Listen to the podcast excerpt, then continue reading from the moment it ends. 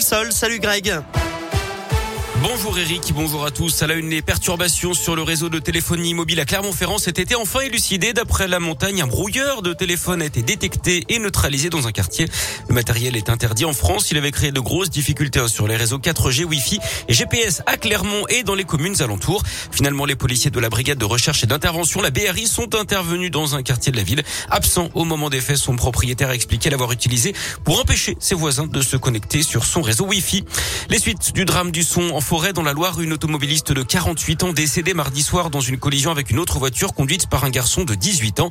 D'après les premiers éléments relayés dans le progrès, le jeune homme originaire d'Apinac roulait son permis. Il avait pris la fuite avec sa passagère avant de se raviser. Il aurait aussi reconnu être consommateur de stupéfiants. Des analyses toxicologiques ont été réalisées sur lui.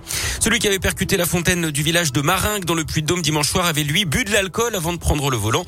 1,17 grammes d'alcool par litre de sang. Quatre personnes avaient été blessées, dont deux en foot, la Saint-Etienne sanctionné après les débordements lors de la réception d'Angers. Bilan, un huis clos total déjà purgé face à Clermont.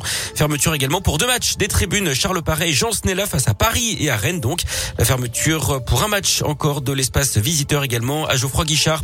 En tennis, Novak Djokovic qualifié pour les demi-finales des finales ATP à Turin. Il a battu le russe Andrei Roublev hier en 2-7. Et puis la météo, attention à la brume ce matin dans la région. Il fera 3 à 7 degrés. Ça montera jusqu'à 11 degrés cet après-midi avec la possibilité de quelques éclaircies.